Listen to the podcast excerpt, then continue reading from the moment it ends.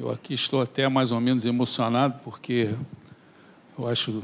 Eu, quanto maior a necessidade, maior é uh, o trabalho. Né? Então, eu estou no SEMA há 30 anos é a primeira vez que eu tenho a companhia de dois homens. o coração feminino sempre foi mais fiel. Na cruz, era um grupo de mulheres e apenas um menino, né, que era João Evangelista, com 15, 16 anos. E outra referência, outra reflexão, estava ouvindo o André ler esse livro pequeno, Pastorino, né, que foi o primeiro livro pequenininho é, que foi editado. Depois dele vieram vários outros, né, de vários autores. Né. Eu estava lembrando uma passagem do livro Voltei, psicografada pelo Chico Xavier, que, que é a história de um, na verdade, do retorno à pátria espiritual de um, de um diretor da FEB, que foi Frederico Figner. E ele se intitulou Irmão Jacó.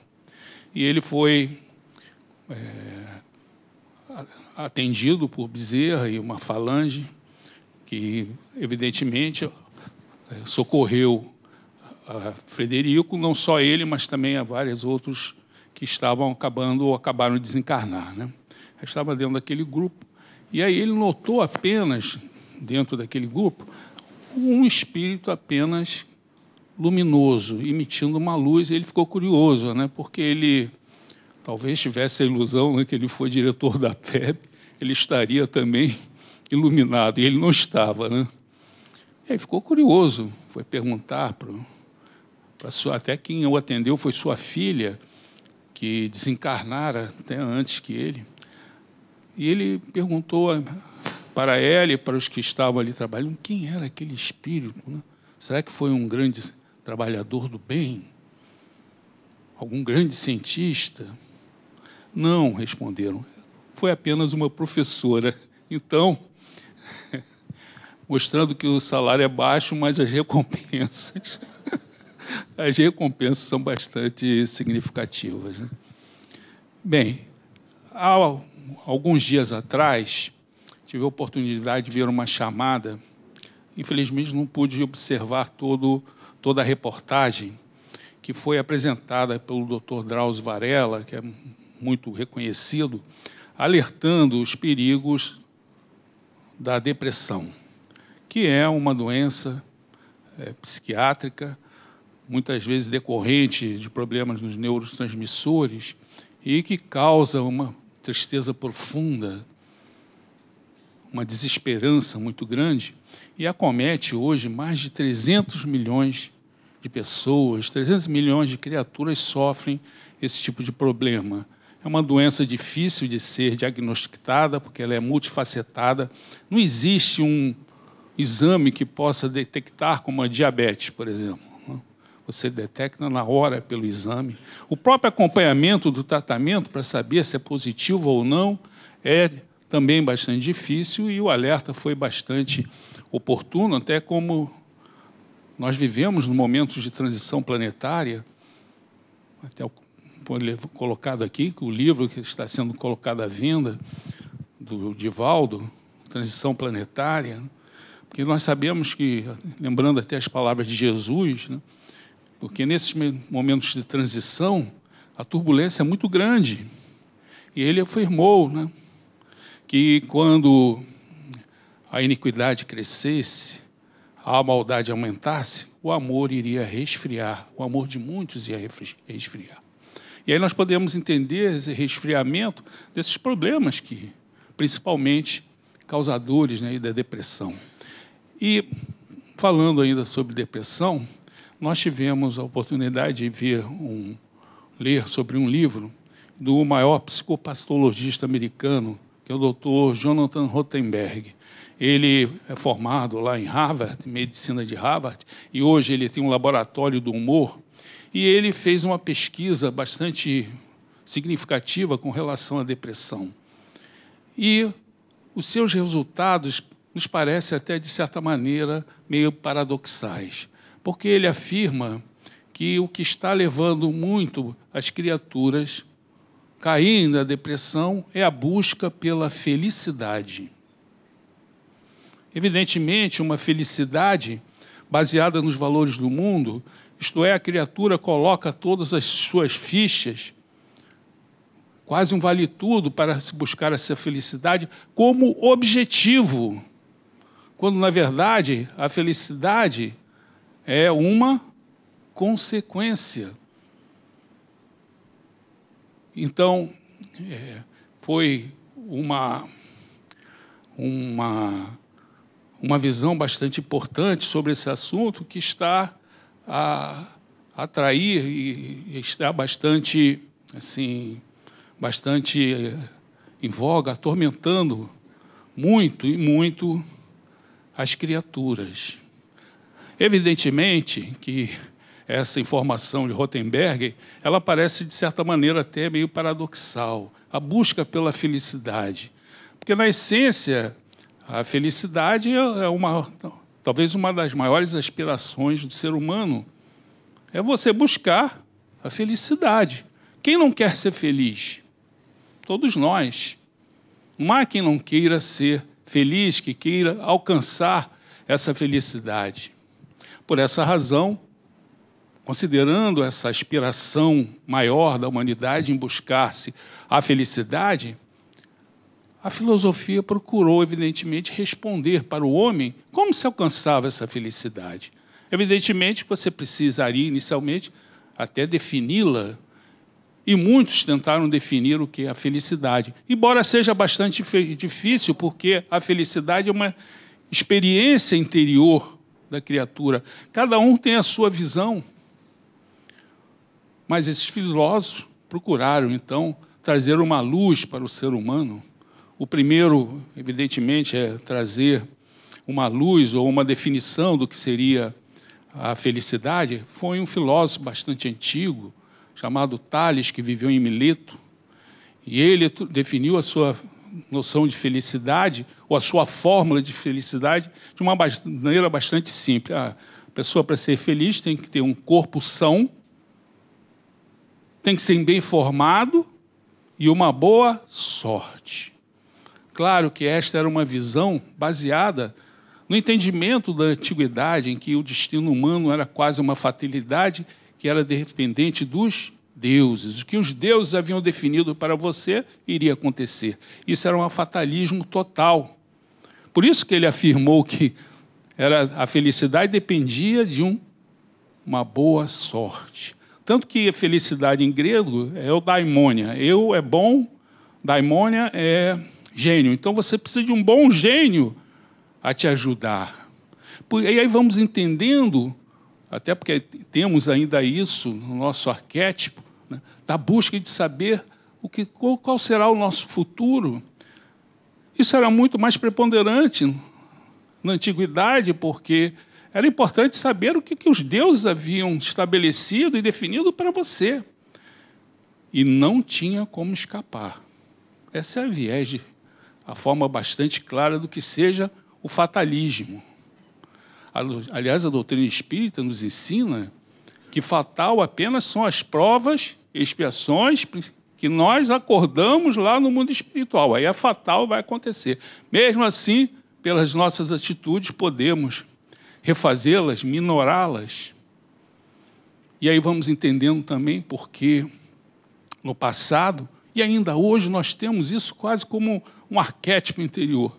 Ficamos buscando todos os meios para saber o que, que os deuses definiram para nós. Leitura de cartas, vísceras dos animais, os astros.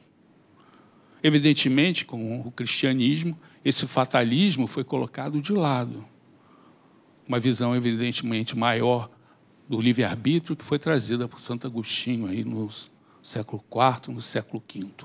Evidentemente, a partir de Tales, vieram várias visões sobre a felicidade, trazida por esses filósofos, procurando justamente trazer esse roteiro de felicidade para o homem aturdido que aspirava à felicidade e hoje acaba em depressão justamente buscando com todas as suas forças essa felicidade. Entretanto, a partir do século IV, V, Nós sabemos que a filosofia parece que se enfraqueceu e veio então a religião, porque a religião também quer apresentar a sua fórmula de felicidade. Ela tem a sua fórmula de felicidade. E a fórmula de felicidade da religião era a salvação. Por isso, a filosofia até parou de falar um pouco de felicidade, e aí entrou a religião por vários e vários séculos a partir da Idade Média. A filosofia ainda tentou, ou as suas últimas abordagens sobre a felicidade, vieram lá só no século XVIII, quando surgiu o racionalismo, porque com o racionalismo, aquelas ideias que existiam na Bíblia, elas eram discutidas. Não, a Bíblia tem a verdade, não sabemos. Até Jesus foi questionado. Será que ele existiu mesmo? Não foi uma lenda? Ainda hoje acontece isso. Não pense que isso é do século XVIII. Existem livros na atualidade que questionam se Jesus nasceu, viveu. Ah, ele foi tão impressionante que muitos acham que ele é, ele é até Deus encarnado o que está mostrando para a humanidade que Jesus é real, justamente for a arqueologia, através de inúmeras provas, né? Mostrando para as criaturas, se elas não acreditam no que está escrito no papel, as pedras clamarão, que foram palavras de Jesus. Né? As pedras irão clamar. E as pedras estão clamando para todos que Jesus é verdadeiro. Evidentemente que com essa chegada do racionalismo, aquela visão da felicidade, né, da salvação, isso foi questionada. E aí começaram a surgir alguns filósofos que até fizeram algo bastante problemático, porque a, filosofia, a felicidade no campo da filosofia ela é estudada dentro da ética. E aí começaram a surgir uns filósofos no século XVIII que falavam: não, para ser feliz eu não preciso ser ético. Muitas vezes está fora da ética em busca dessa felicidade. Quem trouxe essa visão, rompendo assim a, essa tradição filosófica de se colocar a felicidade, a busca da felicidade na ética, foi Immanuel Kant, que foi um grande filósofo. Ele morreu aí no início do século XIX, é, em 1800, 1802, ou 1804. Mas a busca pela felicidade continuava. E aí nós chegamos no século XXI, no século XX, ainda com alguma a, a filosofia ainda buscando é, traçar essa visão, dar essa forma, esse roteiro para a humanidade se buscar a felicidade. O último que que trouxe essa visão foi um grande filósofo inglês chamado Bertrand Russell. Ele até escreveu um livro, A Conquista da Felicidade. Foi um dos últimos. Porque ao final do século XX, quem surgiu, já que a religião fica com a salvação, a filosofia acabou se perdendo porque ela tirou a felicidade do campo da ética, o que era sempre um paradigma da antiguidade. Né? Você buscar a felicidade pela alma bem formada. Né? Aí quem surge?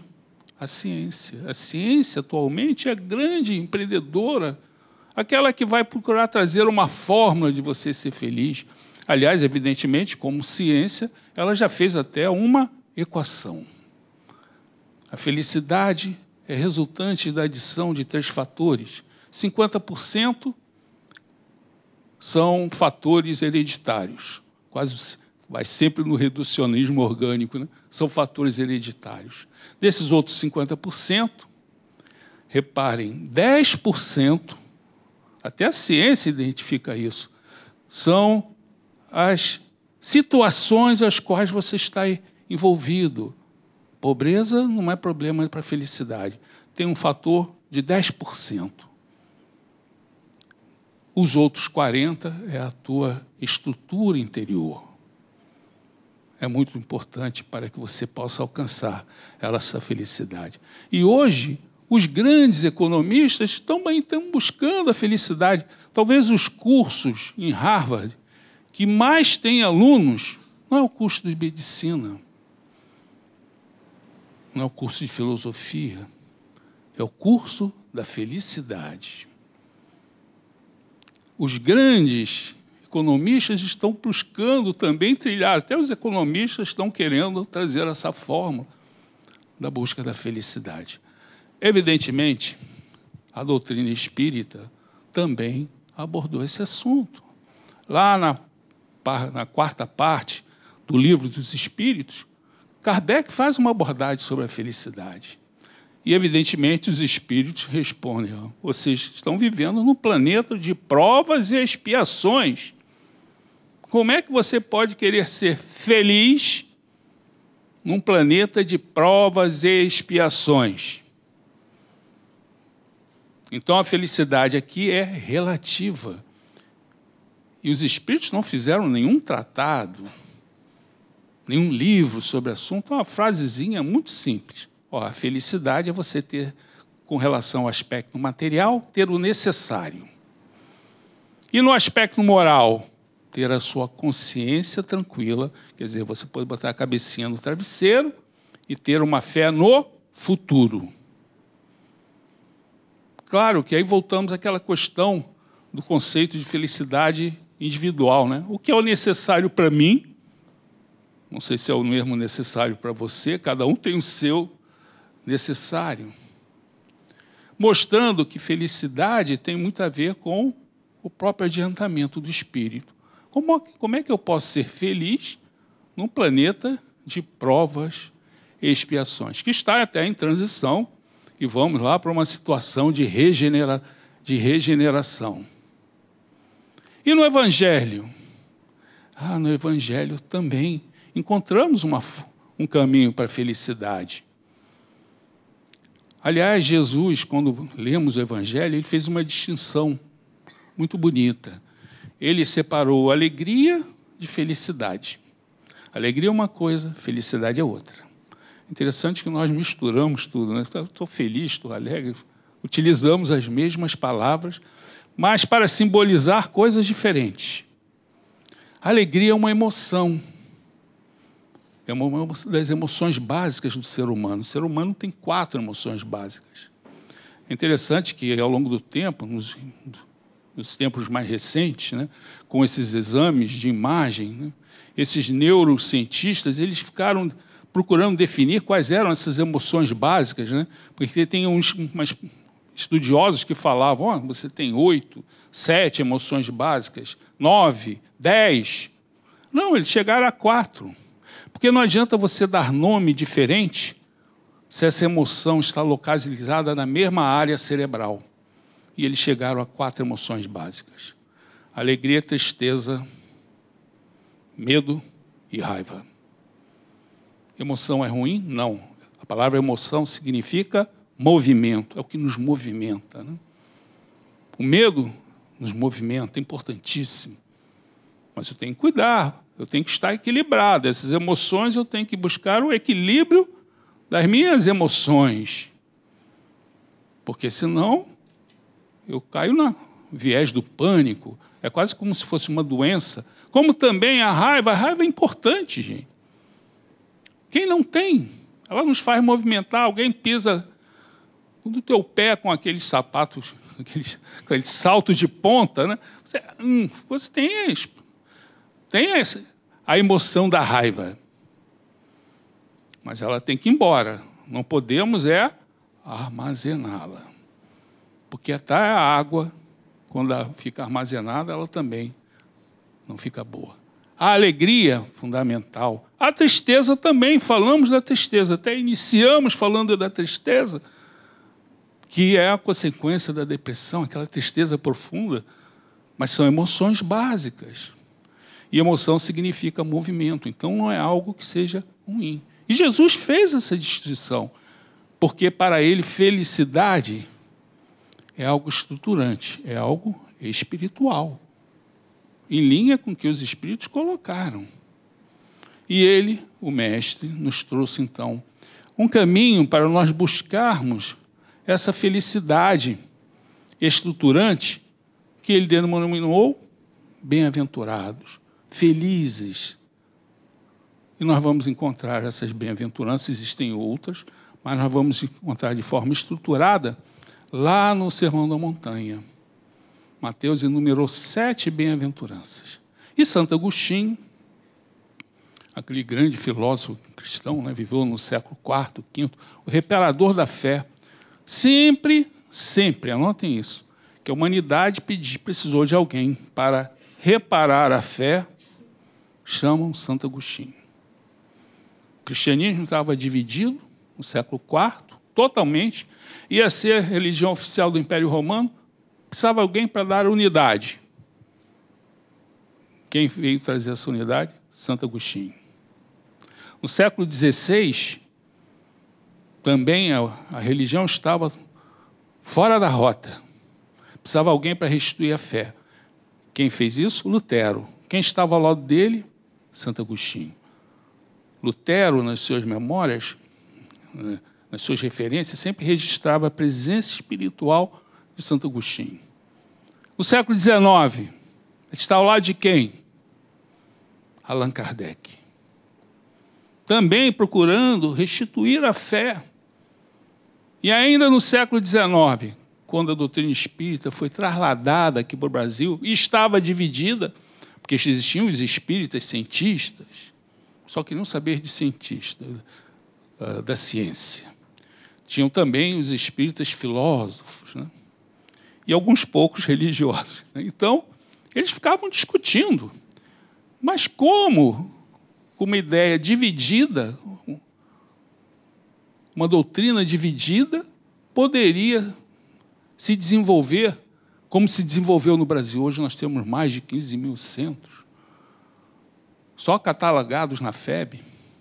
E quem restituiu, organizou isso foi Bezerra de Menezes. E quem estava lado de Bezerra de Menezes? Santo Agostinho. Quem já leu Tormentos da Obsessão, pode verificar lá que tem uma passagem muito importante, porque Eurípides Barçanufo queria fazer um hospital para os espíritas que faliram no mundo espiritual, né? Porque quem mais se dado, mais será pedido, né? A balança é a mesma, mas o conhecimento tem lá um fator conhecimento. E espírito, então, é mais ainda. Né? E ele quis fazer esse hospital e pediu a Bezerra. E Bezerra, escrito ali no livro, falou para ele: Eu vou pedir a Santo Agostinho para que interceda junto a Jesus. Porque ele muito me ajudou quando eu estava encarnado. Porque quando Bezerra foi convidado para dirigir a Federação Espírita no seu segundo mandato, ele até vacilou. E quem se manifestou por um diretor da fé? Santo Agostinho, ordenando, ordenando, né? porque manda quem pode, obedece quem tem juízo. E Santo Agostinho, então, trouxe uma obra para a humanidade maravilhosa no século IV, quase seis milhões de palavras, se descobrem cartas dele a todo instante. Ele é, é um grande filósofo, até os existencialistas estudaram ele, todo mundo estuda Santo Agostinho. E ele escreveu um livro sobre o Sermão da Montanha, e ele trouxe uma visão muito bonita sobre essas bem-aventuranças. É como se fosse o processo para você alcançar a felicidade estruturante, né? É aquela que é, é consequência da própria evolução do espírito, da evolução espiritual. E aí ele começa, é uma visão um pouco diferente daquilo que nós encontramos no Evangelho segundo o Espiritismo, mas eu acho que é assim de uma beleza muito bonita, porque ele, para você iniciar essa a busca dessa a conquista, como falou Bertrand Russell, né, da felicidade, você tem que subir quase como se fosse uma escada. E a escada é um símbolo muito bom de ascensão espiritual e vibracional. A escada nos transmite isso, né? Jacó, quando dormiu, ele viu lá uma escada que ligava o céu e a terra. E o primeiro degrau nesse processo é você se reconhecer pobre de espírito. Bem-aventurado os pobres de espírito. Primeiro, você tem a noção que você é um espírito. Muita gente acha que nem existe isso. E segundo, que você é pobre. Nós somos pobres de espírito. tem algum rico de espírito que pode até ter, me desculpem. Rico em caridade. Rico, riqueza espiritual é isso. É rico em caridade, bondade, humildade. Nós não, nós somos mendigos espirituais. Mas quando reconhecemos isso, é um momento fundamental, é quase como cair em si. Nós vamos ter cair em si várias vezes nas nossas vidas. Paulo caiu em si, Pedro caiu em si, Tomé caiu em si. Quando você cai em si, você reconhece a sua pobreza espiritual e aí vai na ascensão. E aí você chega ao segundo degrau, bem-aventurados aqueles que choram. Porque não basta você reconhecer, porque todo mundo aqui reconhece, eu mesmo, eu conheço os meus meus erros e defeitos, todos nós reconhecemos. Ah, eu sou assim mesmo. Mas não adianta reconhecer só. É necessário você se esforçar. E sabemos que esse esforço é difícil. Bem-aventurados os que choram para alcançar essa grandeza espiritual, que lutam para, para vencer as suas más inclinações. Foi por isso que Kardec afirmou: o verdadeiro espírito é reconhecido pelo esforço que ele faz em se renovar. E aí você consegue chegar no terceiro degrau, que é bastante importante, hein? Bem-aventurados os mansos. Aliás, é uma bem-aventurança que não é nem de Jesus, já existia no Velho Testamento. O complemento que é bastante importante porque herdarão a terra. Nós estamos em tempo de transição planetária. Alguns herdarão, outros não herdarão a terra. Então, acho que temos que estar no terceiro degrau. E o que, que significa esse bem-aventurados os mansos? Né? A manseitude é, vejo muito como equilíbrio emocional da criatura. Você começa a buscar esse equilíbrio. E com ele você chega no quarto degrau, que é aquele bem-aventurados aqueles que anseiam por justiça, que alcançarão essa justiça. Eu não gosto de ver aquela justiça do seguinte, né? Eu fui prejudicado, mas Deus vai mandar um raio naquele miserável, entendeu? Não é isso a visão da justiça. Essa visão é de ajustamento. Ajustamento que é as leis divinas. Nós temos que nos ajustar à lei divina. Reparem nesse processo, né, como você vai se ajustando. Você já está nesse passo de ajustamento. Vou falar assim algo. Nós somos desajustados à lei divina. Nós bem sabemos os sofrimentos que temos, os nossos problemas. Nós somos desajustados. Agora reparem, essas quatro bem-aventuranças estão muito a ver conosco. Então eu reconheço a minha pobreza espiritual, eu luto e nessa luta eu vou alcançando esse equilíbrio emocional, vou me ajustando ao Pai. Isso é tudo um, um invés individual, meu. Aí, mas nós sabemos que o nosso equilíbrio não é total se eu não ajudar. E eu vou ter condições de ajudar bastante quando eu já estou nessa quarta, quarto degrau. E aí, no quinto, bem-aventurados os misericordiosos. Quer dizer, eu vou levar essa, esse desenvolvimento, esse progresso que eu fiz, e aí eu vou ter compaixão, vou ter piedade. E Jesus falou: olha, isso é a lei de ação e reação. Como você leva piedade e compaixão, vocês também receberão piedade e compaixão. Reparei, a quinta bem-aventurança já é aquela que é para fora, né?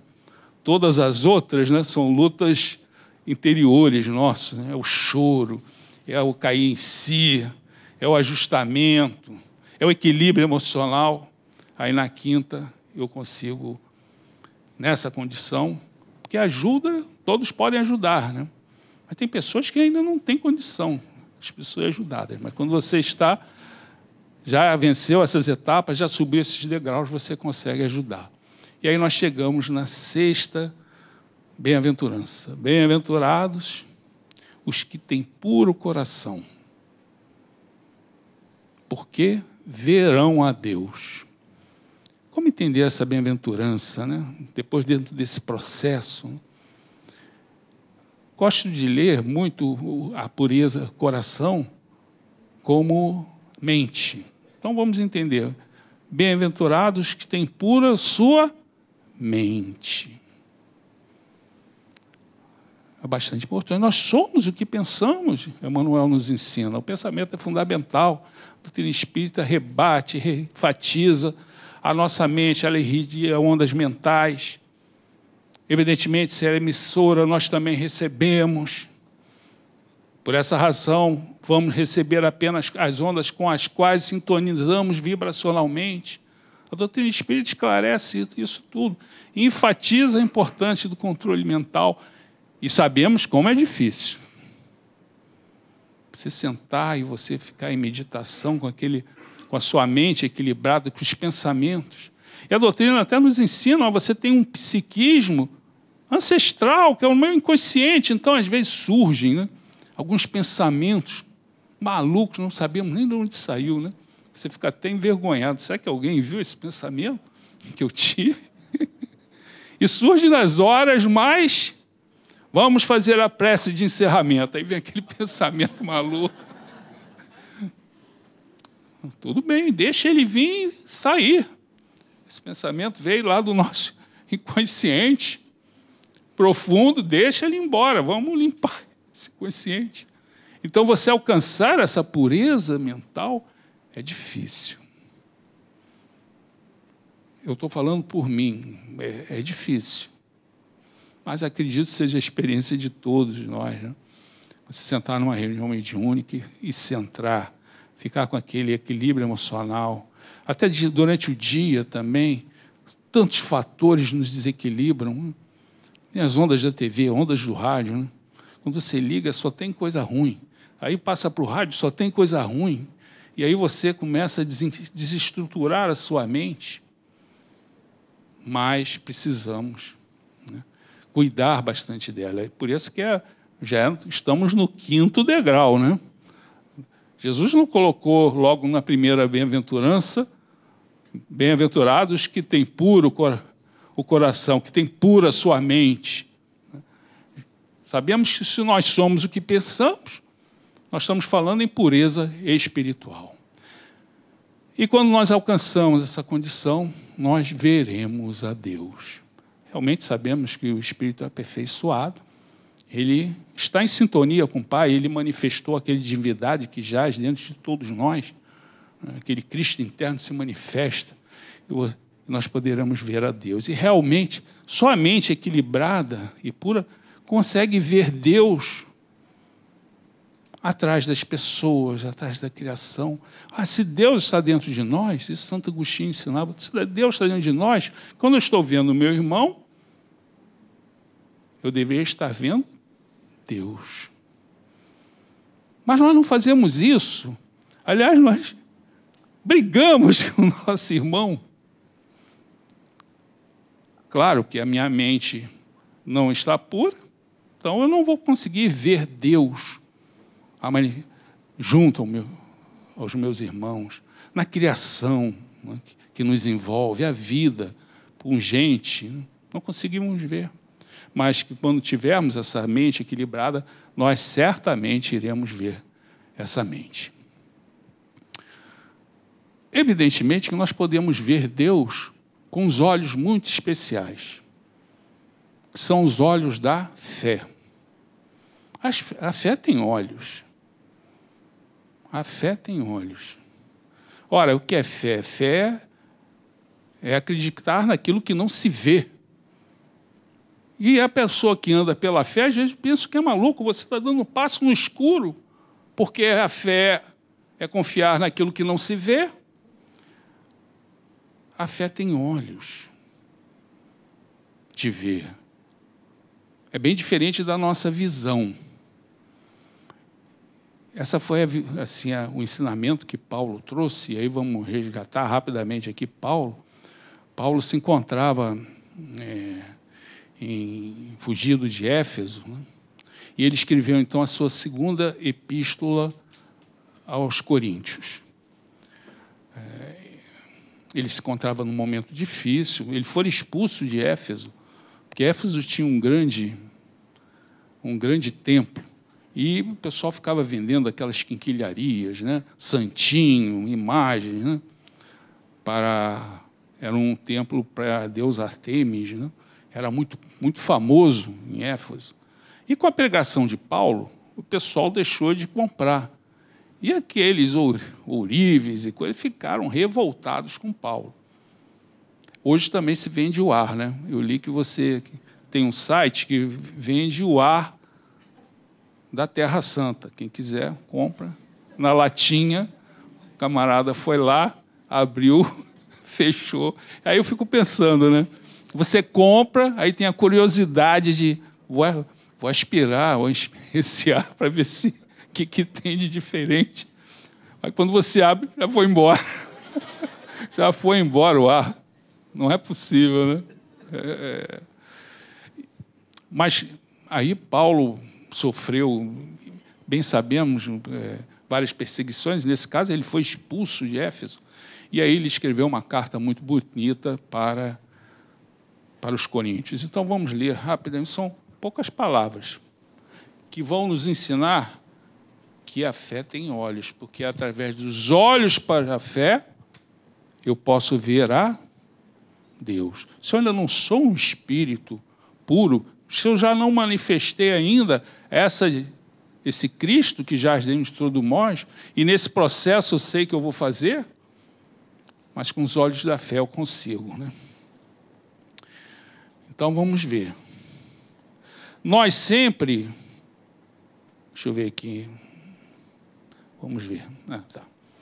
Quem nos formou para este porvir é Deus, que nos deu o penhor do Espírito. Assim, pois, nós sempre estamos cheios de confiança, apesar de saber que enquanto habitamos nesse corpo, estamos fora da morada, longe do Senhor. E aí vem a grande informação. Pois nós caminhamos pela fé, não pela visão. Vejam, Paulo não caminhava pelo que ele via dos olhos, ele caminhava pela fé, com os olhos da fé. E por essa razão, ele continuava. O nosso objetivo, vejam que bonito. Aliás, essas, essas cartas de Paulo são verdadeiramente uma joia. Né? Devemos muito a Paulo. Estamos estudando aqui o cristianismo à luz da doutrina espírita, devemos a ele. O nosso objetivo não é o que se vê, mas o que não se vê. O que se vê é provisório, mas o que não se vê é eterno. Alguém está vendo os espíritos aqui? Ele falou, está cheio de gente aqui, cheio de espírito ajudando. Acreditamos nisso, que os espíritos estão nos ajudando? Parece que nós estamos vendo com os olhos da fé. É por isso, por causa disso, né? e é por isso, que nós não perdemos a coragem. E olha, Paulo enfrentou. Quem acha que está enfrentando algum problema, abre essa carta e vai ver lá os, o que o Paulo de Tarso enfrentou. E parece até algo assim meio arrogante, né? Não perco a coragem, como ele fosse super-homem que chegou. Não. É porque o foco da visão dele era outra. E isso é que trazia para ele a coragem. E mesmo sem nós, o homem exterior se encaminha para a sua ruína o homem interior se renova dia a dia. Paulo estava depauperado. Emanuel fala que quando ele entrou a Atenas, parecia um mendigo, doente, cansado. Então, se você tiver os, fizer a sua avaliação apenas pelos olhos, pela visão, você vai ver apenas as aparências. Paulo teve que lutar várias vezes, porque não acreditavam nem que ele era apóstolo do Cristo, porque ele tinha, enfrentava tantos problemas, e aí você fazia aquela avaliação pelas aparências. Né? Foi isso que ele quis colocar aqui. Mesmo que o homem exterior se encaminha para a sua ruína, o homem interior se renova dia a dia. Então nós temos olhos de fé. Tomé é bastante reconhecido, né, como aquele homem que foi incrédulo, né? Ele teve aquela incredulidade, porque Jesus foi crucificado no domingo, é, no, na, perdão, na sexta-feira e no domingo veio o anúncio né, de que Jesus estava vivo e foi trazido justamente por Maria de, Maria de Madalena. E ninguém acreditou nela. Só que no mesmo domingo, teve uma reunião numa, numa casa lá em Jerusalém, os discípulos, os apóstolos, eles estavam com medo, e aí Jesus se apresentou. Só que nesse dia, Tomé não estava. E aí os apóstolos falaram: olha, Jesus se apresentou. Não, não acredito, não acredito. Só vendo, botando a mão ali na, no estigma. Aí o pessoal não gostou, mas eles também não acreditaram quando Maria de Madalena veio trazer a notícia, né? porque a Maria de Madalena era uma pecadora, aliás, ex-pecadora. E ninguém acreditou nela. Né? Aí o pessoal fica reclamando de Tomé, que não acreditou neles. Né? Tudo bem. Só que no final da semana, Jesus se apresentou a ele e falou: Você está crendo porque você está vendo, mas felizes são aqueles que creem sem ver, vendo apenas com os olhos da fé. Essas são as que sexta bem-aventurança e, evidentemente, na sétima, bem-aventurados os pacificadores. Aí você já está quase no, no paraíso. Bem-aventurados pacificadores, porque vocês serão chamados de filhos de Deus. É interessante que nesse processo, quando você chegou ao sétimo degrau, acha que já é o rei da cocada preta, não sei o quê, aí o que acontece? Num problema qualquer, de relação, de convivência, você cai em si. Não, como eu sou pobre de espírito ainda. Isso é o nosso processo, hein?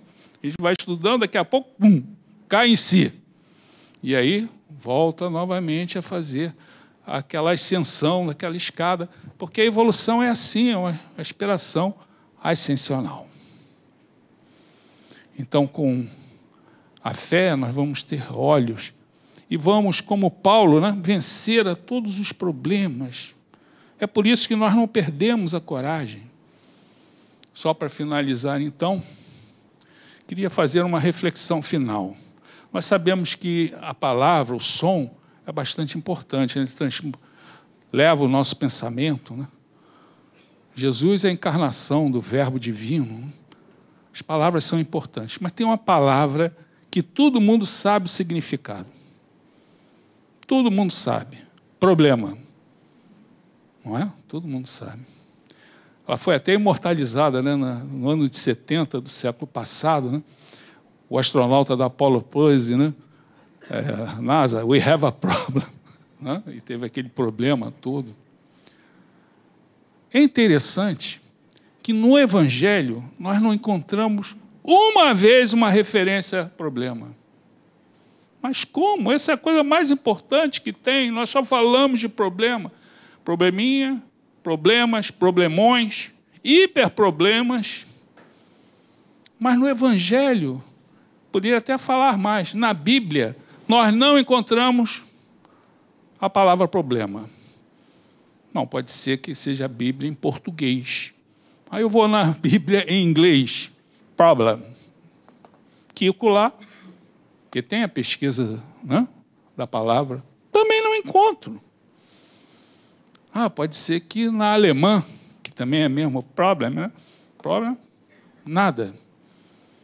Logo, a coisa que mais nos aturde, aturde não tem referência nenhuma.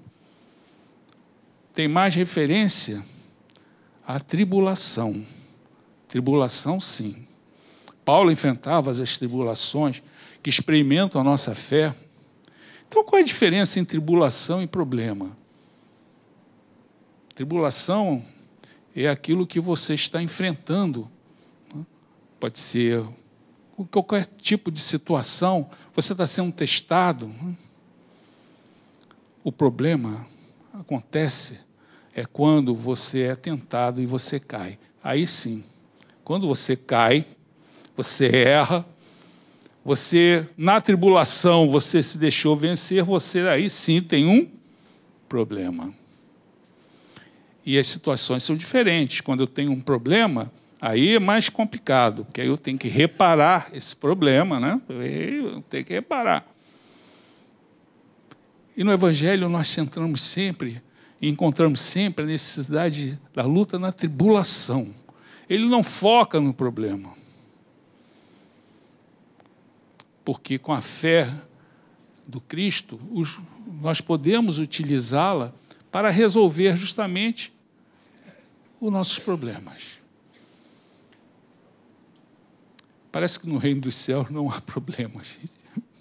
O problema existe é aqui conosco. Existem as tribulações. Paulo então falava toda hora em tribulação, tribulação, tribulação, mas não falava em problema. Mesmo, enfim, quando isso aconteça e nós viemos a cair em tentação, vamos colocar esses problemas para o Cristo, porque para Deus tudo é possível. Tudo é possível, Ele repara tudo. Não há caminho sem volta para ninguém. O filho de um. O pai de um lunático, melhor falando, até que amanhã é dia dos pais, estava preocupado, o filho era todo complicado, tinha um, um espírito interferindo, ele se atirava no fogo, enfim, todo perturbado, não falava. E aí ele chegou para Jesus, que problemão é esse? Que problemão. E mais, ele pediu auxílio aos outros apóstolos, ninguém conseguiu afastar aquela criatura, aquele espírito que estava ali obsediando aquele garoto. E aí Jesus falou para ele: Você crê? Creio. Aí ele afastou aquele espírito na hora. E aí os discípulos ficaram, apóstolos ficaram. Né? ficaram assim, né? É, nós conseguimos, não conseguimos, né? Jesus conseguiu foram ter com o mestre depois. Mestre, como é que você conseguiu? Para esse tipo de espírito, precisa ter fé do tamanho de um grão de mostarda. Por isso que eu falo, é difícil encontrar alguém que tenha fé do tamanho de um grão de mostarda. Porque com quem tem essa fé, consegue vencer e afastar né, aquelas montanhas que surgem para nós. Né? Então, que nós possamos ter né, essa bem-aventurança bastante em nossa mente, porque era o estudo, né, bem-aventurados os que têm puro coração, porque verão a Deus. E nós vamos ver a Deus com os olhos da fé. A fé tem olhos, gente. Paulo falava: Eu não caminho com a visão, eu caminho pela fé. Quem está de fora pode até falar, mas Paulo é louco ele não caminha com a visão, ele vai dar um passo no escuro. Mas ele tinha os olhos da fé. Né? Então, muita paz, senão aqui eu vou ser decapitado.